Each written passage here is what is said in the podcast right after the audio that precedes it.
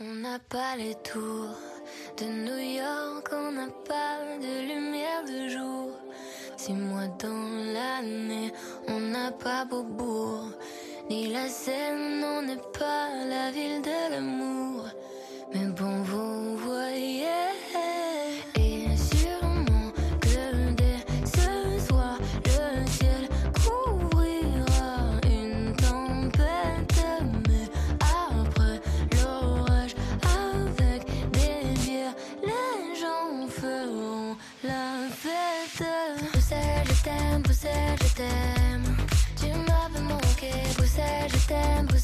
stay.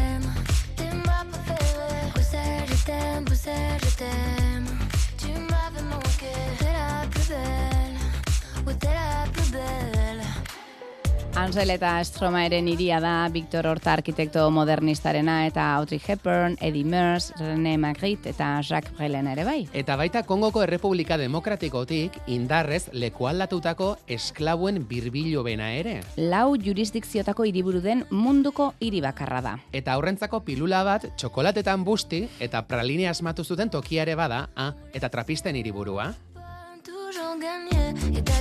Eta Karl Marxen bizitokia manifestu komunista argitaratu zutenean. Eraikinetako hormetan komiki irudi erraldoiak daude. Aldamioz betetako justizia jauregi faraoniko eta kaotikoa. Zabor poltsak bazter eta kale kantoietan eta obra eta lan publikoak non nahi. Eta protesta eginezkero, izize komza esango dizute. Hemen gauzak horrelakoxeak dira. Gauzak horrelakoxeak dira Europa kontinentaleko hiriburu politiko, diplomatiko eta militarrean. Europako Washingtonen. Eta Washington aipatuta, Donald Trumpen arabera, infernuko zuloa den hiri honetan. Bueno, bide batez, Euskadi Irratiak e, Mikele Kondo ezagutzen duen delegazio propioa du bertan, joan daneko lau amarkadetan. Eta delegazio horretan da Bruselan, Jon, Larratxea, kaixo egunon Jon, Egunon bai, Amaia Portugalek utzi dizu, ez? Bere xerlekoa eta bere mikrofonoa, zer modu zaude? hori da hori da, pixket, e, pixket urduri, bai ez dute ez dut erran behar, baina bueno, e, zuekin gustora egoteko prest, eta bueno, ba, zuen galdere erantzuteko ere prest. Zegiro duzu Bruselan gaur, Jon? E, ba, giro nahiko euskalduna, e, momentuz ez dudari euririk, baina bueno, Mhm. e, goibelak, e, hotza, Bai. eta bueno, pixkat etxean bezala ez, zerteko modu batean, bai. Ba, badakizu belgiarrek diotela, en uda urteko egunik ederna dela. Bai, bai, ba- badakit, bai, badakit e, aski ongi, bai. Hemen eh, Bruselaren hainbat eta aurpegi zerrendatu ditugu, ez dakit zein haute zaizun, gertukoen, egin dugun zerrenda luze horretatik. E, momentuan e, ez dakit e, erantzun nola finko bat emango nuke, azkenean egia da e, horrelako mm, ez dakit giro instituzionala beti dagoela presente irian, Bai. baina bueno, beti ere e, olako aizialdi momentutan harpatzen aldean jendearen e, imagen ere dut, Orduan borrelako nasketa izango zen, ez? E, jarriko dugu, Europako Washington eta trapistena jarriko dugu? Igual. Eh? Zer Bai, e, bai, nego trapistena, Trapistena, igual, pixkete, pixkete diferentze egiteko. Aizu, e, zu, e, soinean traje eta alkandora plantxatuta eta leun leun, eramaten duzu bolegora? E, ez uste gerrana. E, a, ba, bueno, amaiak erten aldu, e, gaur nahiko arropa nahiko normal eramaten du, nire txinoak, e, alkandora pixket informala, e, baina gorbatak eta momentuz gutxi. Lepoti, lepotik zintzilik akreditazioren bat? Hori bai, hori bai. E, hori, hori pixkat e, erdi derrigorrezko ematen du dela hiri honetan bai. Baina hori da pixkat gauz ofizial bakarra, akreditazioa. Egunerokoan zuk zenbat hizkuntza darabilzkizu, Jon?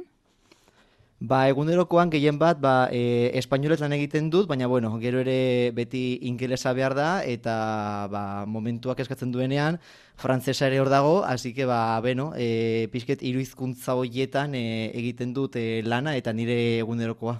Mhm. Eta etxetik lanerako bidea, e, oinez, e, txirrindan edo patinete ele- elektrikoan egiten duzu, edo tranbian agian. Ez, ez, ni, ni, ni guztoko dut e, oinak lurrean Oinez. zapaltzea, eta nahi dut e, oinez edo autobusean e, joan lanera, seguru, seguru, akzidenterik gabe, eta salo eta salboia gatzeko bulegora bai.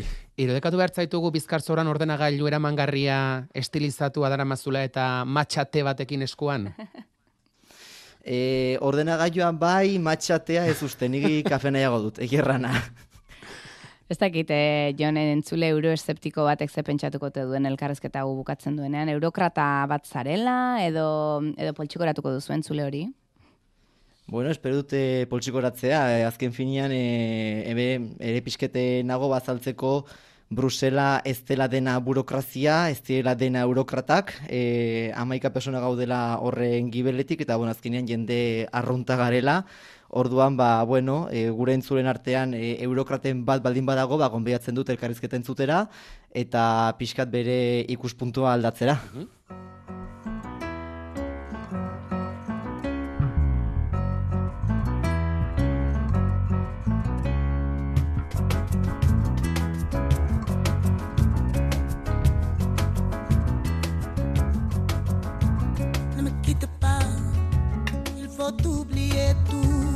supplier, que s'enfuit de ja, oublier les temps, des malentendus.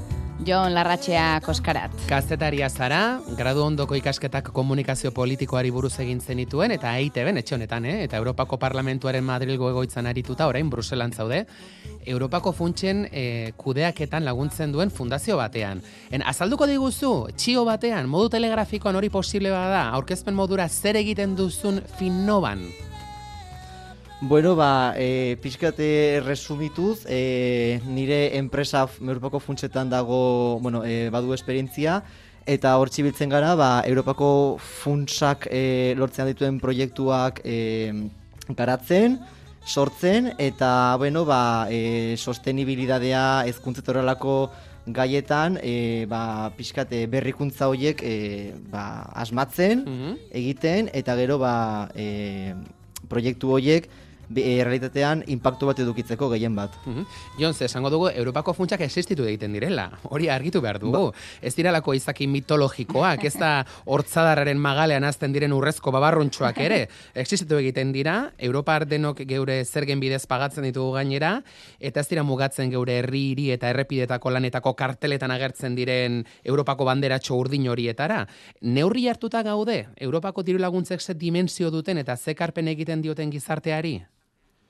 Ba, nik uste dut, ez azkenean, e, egia da ez dagola arras argi ba funtsoe hoien komunikazioa ez da arrasona uste dut, e, eta azkenean, e, nik uste dut, ba, herritarrak ez dira kontziente zenolako mila eta milioiak dauden jokoan, ba, horrelako proiektuak sustatzeko, eta azkenean da, zukerten duzuna, e, uste dut, e, ikusgarriena dena, dela, e, ba hori, ba, errepidean joan eta zenolako kartelak ikusten ditugu, Europako banderarekin, baina nik uste dut jendeak ez dure imaginatzen zenbat eta zenbat proiektu dauden martxan, e, horrelako funtsei esker, eta nik uste ere, arras garrantzitsua dela, jendeai jakineraztea Europako funtsak badirela, haunitz badirela, eta uste baino garrantzitsuagoak direla. Hmm, baiz, Europako batasuneko erakundek milaka milioi euro banatzen dituzte urtero, izan diru laguntza zein mailegutan, azken urtetako aipatuenak agian Next Generation programakoak dira, Europako batzordea zazpion da berrogeita mar mila milioi euro ari da bideratzen Europako ekonomia, industria eta gizartea modernizatzeko, baina e, nekazaritza funtsak eror daude, edo Erasmus Plus programa, Zuek zertzarete, Jon? Ozean honetan ez galtzeko iparrorratz moduko bat, edo ze zerbitzu eskaintzen duzu zuek? Ba, gu gehien bat eskitzen duguna da, e, ba, enpresa edo bertze, edo, edo bertze agente batek ba, nahi duenean Europako funtsak lortu bere proiektua mm, e, bideratzeko, gure gana etortzen da, eta guk e, enpresa horiek aholkatzen ditugu, bete esaiatzen gara ba, proiektu horietan sartzen, azkenean nire enpresa ba, komunikazio arloan e, e komunikazio arloan aritzen delako, eta hortan e, ibiltzen gara gehien bat. Uhum, beraz, en Europako e, funtsema jasone badu enpresa batek, zuela guntzen diozue, aholkularitza eginez, nola prestatu behar duen autagaitza hori, proiektuan nola saldu behar duen, ze aukera dituen en Europako erakundek partitzen dituzten diru laguntzen artean, eta aholkularitza lan hori egiten duzue. Adibideri jartzen ezake, zuk eskuartean duzun proiekturen bat, zezu bereziki komunikazioan aritzen zara. Bai, e, bueno, e, bizpairo adibide paratu arren, ba, gu adibide zorantxe e, ingurumena babesteko proiektua, proiektuetan gabiltza, eta adibidez, e, proiektu neko interesgarriak dira e, Horizon eta e, Live e, programen gandik eskuatzen dugu funtsa horiek, eta bide batez, e, orantxe, ozeanoen babesa bermatu nahi duen proiektu batean gaude, gainera e, okerrez banago e, proiektuetako batzuk e, bizkeko golkoan ere izango dute bere impactua, horre hor egingo dugulakoz e, bizpeiru ikerketa, Bai. eta ba, proiektu hori e, horrelako kontaminanten, e, kontaminanten efektu aztertzeko bideratu dugu, eta gero live programarekin ere ba, ingurumena babesteko hildo honi helduz, ba ere ba, horrelako proiektuak egiten dugu ba, e, uraren gestioa edo e, adibidez e, hirietan ba, sostenibilitatea bermatzeko bertze bide batzuk ere saiatzen deskubrituz. Mhm. Eta beraz, ikerketa hauen en ardunadunak e, joan dira zeuen gana kasu honetan, eta zuek lagundu diozue en, bere proiektuak en, finantzazioa eskura dezan. Hori da, e, bi, mm, erteko modu batean gure enpresak bi eginkizun ditu, lehenengoa ba, enpresa hori gure etortzen da eta ikusten dugu zenolako aukerak badiren, eta gero ba, gure eginkizun izango litzateke e, proiektu hori e, edatzea, komunikatzea, eta azkenean e, ba, interesa duten e, bertze enpresa agente edo erakunde publikoen, publikoen gana jotzea, ba, gure proiektuaren berri edukitzeko eta ba, errateko mm, zer ari garen egiten eta e, pixket gure lana ikustarazteko. Mhm. Ze orokorrean zuen gana jotzen duen enpresak badaki ze aukera dituen edo jendeak ezagutzen du ze, ze ate jo ditzaken? Edo ez jakintasun Normalean- dago gaiaren inguruan.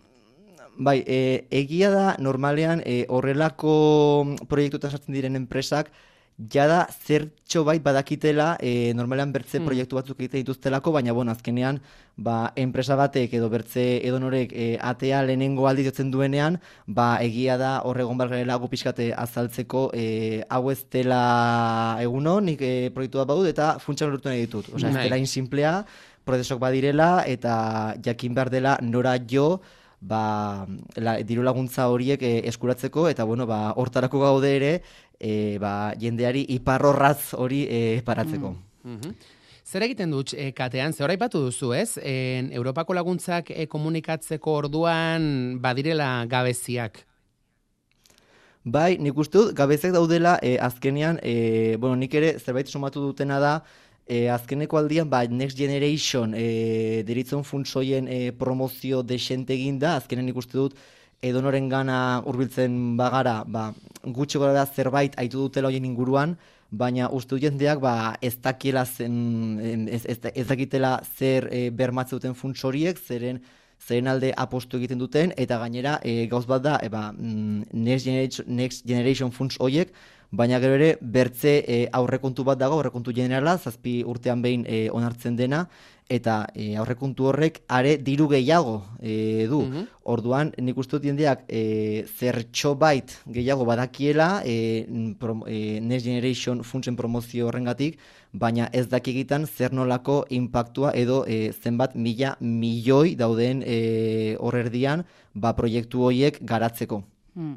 Europako batasuneko erakundei buruzko mitoei buruz ere galdetu nahi dizugu Jon. E, Bruselari leporatzen zaizkion izen ondo jasak, burokratiko egia dela, zurruna, korapilatxua, herritarren gandik urrunekoa. Zure uste zer da horregia eta zein da mito faltsua?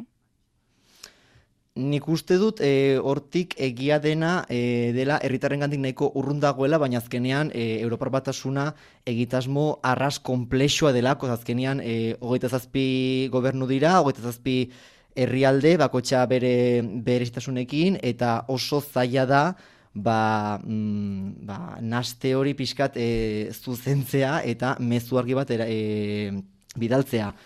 Eta gian pixkat mitoa da e, ba, horrelako mm, ez burokrazia baizik eta horrelako ez dakite jendeak baduen ikuspuntua ez, hemen denak e, gaudela gure trajekin, gure gorbatekin, gure maletinekin, gabiltzala bulegoz bulego, jende saiatzen konbentzituz eta horrelako e, Ja. gauz e, erdi iluntsuak, nik uste dut hori e, mito hutsa dela, ze bueno, mm, bai, badago, baliteke, baina hori ez da, nik uste dut ez da, Mhm. ba, Bruselaseko e, realitatearen ez da euneko bosta. Az, azkenean, e, irudi horren gibelean persona haunitz gaude e, lanean, persona arrunta gararra duten bezala, eta azkenean e, ez dago adibidez ba, e, euskal realitatearen gandik urrun. Mhm. E, lobiek kolonizatuta dagoela maiz entzuten dugu. Mhm. Eta Europako lobien erregistroan egia da, en amabi mila presio talde daudela izena eman da, baina neurrizkanpo deabrutu ditugu lobiak, edo bada horretarako arrazoirik. Nik uste azkenian, e, bueno, lobien egin kizuna da, e, ba, norberaren interesak defendatzea, eta nik uste dut e, hori dela zerbait e, denak nahi duguna, azkenean nik ez dut inorz zautzen, e, bere interesen kontra jo nahi duenik, edo ez dute enpresik ezagutzen, bere aktivitaren kontra jo nahi duenik. E, nik uste dut lobia e, zerbait, e, bueno, lobiaren izena zikindu dela, gehien bat e, ba, gizarteak duen irudi horrengatik azkenean lobia beti harremantzen da ba, sekretismoa, hermetismoa, e, mm, bulegoen gibeletik edo, edo bulegoen atzetik erratzen diren negoziazio erditurbioak, eta nik uste dut nahiko harremanduta dagoela e, irudi hori lobi hitzarekin, baina azkenean lobiak e, bakotxak bere interesak defendatzea da, eta mm, nik uste dut aktivitate hori ba, mm, denak nahiko ados daude, ba, norberak bere interesak defendatu nahi dituela, eta azkenean lobien lana hori da. E, ze azkenean lobiak izan aldira e, enpresak, nahi dutenak bere e, jarduerak e, gaien du bertze, batzen, bertze batzuen gandik, baina ere gerta daiteke e, lobiak ba, e, bertze mugimendu batzuk e, sustatzeko erabiltzea. Adibidez, nik komentatu ditudan e, proiektuetatik, e, gure eginkizunetako bat da e, kontaminanteen e, ikerketa horren bidez, saiatu ba, e, errealitate bat erakusten erakundei, eta hai ere abisua emateko ba, zer den zein den e, adibidez ozeanoen egoera ze kalte egiten duen e, aldaketa klimatikoak eta saiatzea e, ba, mm, e, edo, e, beharta, edo, beharrazte, edo mm, behartzea Europako egitasmoei ba, neurriak hartze, hartzeko Bai. e, horrelako egoerak ekiditeko. Your first day, right? Yes. Well, there's a welcome gift for you. A free report. Oh, really? Yes. Parlament 2008ko telesaileko audioa da entzuten ari garena. Europako Parlamentoan girotutako satira politiko bikaina da, Sami izeneko bekadun gaztea, Frantziako eurodiputatu baten bulegoan hasi da lanean. Eurodiputatuak ez du aparteko fundamentuarik, ez da interesik ere, baina bat batean eta ez ustean, marrazuen egatx mozketa debekatzeko lege proiektu bat idatzi behar du. Parlamentariak ez du ganorarik, eta Samiren txispa eta zoria beharko ditu helburua betetzeko. Telesail honetan, eurodiputatu ia denak Alper marrazten dituzte, Alper, Ergel, Handi Uste eta Senyorito Xamar, eta funtzionero eta alguntzailek hitz- itzaltzen dituzte basudenak. Parlament komedia bada, baina oso modu agerikoan kontatzen du Bruselan milaka eta milaka gaztek egiten duten ezinbesteko inurri lana, e, denak funtziona dezan. Eta patroi hori errepikatu egiten da parlamentutik arago Europako erakunde denetan. Ezagun altzaizu errealitate hori jon, edo fikzio da dela esango zenuke. E, nik errango nuke pixket fikzioa dela, ze dibidez, e, zuek komentatzen duzuenean, ba, Euro, Europarlamentari lanaren inguruan, nik uste jendeak ez dela konstiente zer nolako e, lan zama duten, ni e, oroitzen naiz, ba, Madrid egon itzelaik, e, ba, Europarlamentarekin solasan eta ezagutzen, e, banakien haien funtzio guztiak zeinek ziren, eta e, personalki e, flipatzen nuen, ze e, ba, e, enakien nola ailegatzen al ziren hainbertze gauzetara, eta azkenean, hortako ere gaude, e, horren giberetik gauden e, jendea. E, Amaika persona gaude lanen horretarako, e, pixkat e, inurri moduko jake zaren duzuen bezala hor gaude lanean, eta nik uste dut e, ba, alfer edo horrelako prejuizioak alde batera e, eraman, eraman barko zirela, e, ez delako zerrealitatea azkenean e, gu langile gara, haien giberetik gaude, e, lan asko eta gogor egiten dugu horrelako e, iniziatibak aurrera ateratzeko, eta ba, agian e, interesante izango litzateke ba, horrelako alfer edo mm, irudia, basaiatzea aldatzen eta jendea egiten kontu ematea zer nolako lana, zer nolako lanzame eta lankarga mm, dauden e, ba, horrelako esferetan. Eta esan duzu ez, adinkideak diren milaka lagun daudela inurri lan hori egiten e, Bruselan, e, plaza hon alda lanerako? Plaza nahiko ona da, e, nik errango nuke hemen lan baldintzak e, ere ba, mm, muga baten barne nahiko duinak direla, baina hemen ez gaude e, milaka euroko soldatekin e, joaten asteburutan e, Alemaniara edo Londresera edo ondartzara azkenean e, lan baditza duinak dugu eskerrik eta hori ez aldatzea favorez.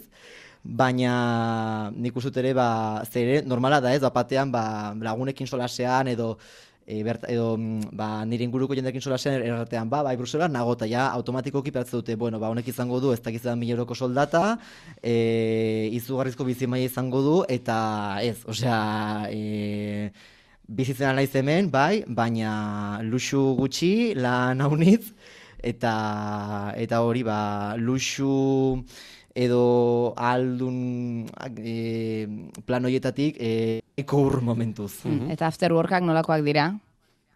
interesgarriak, mm egierrana, e, denetarek dago.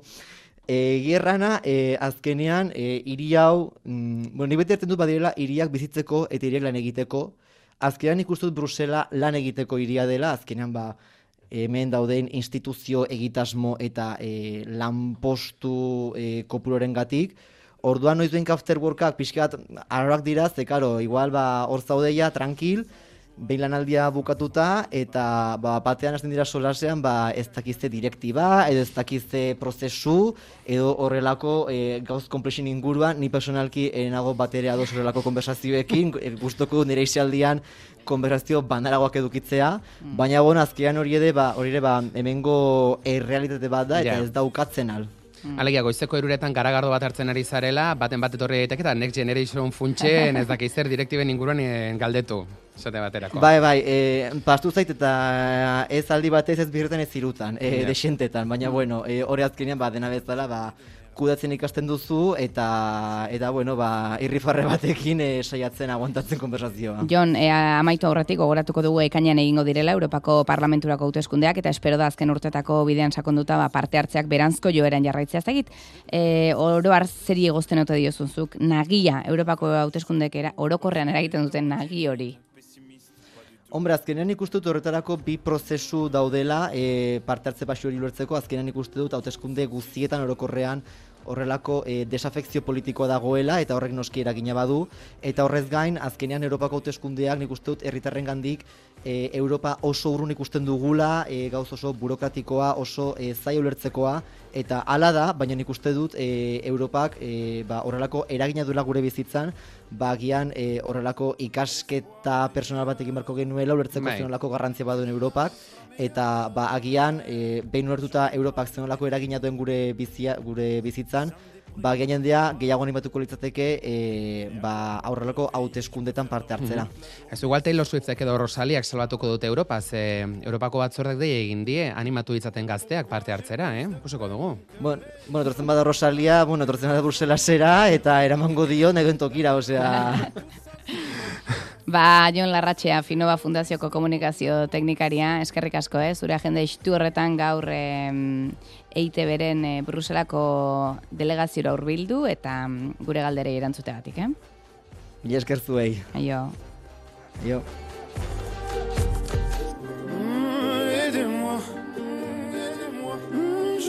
si seul, je me sens si seul. Laissez-moi, c'est mon droit d'être déprimé dans mon fauteuil.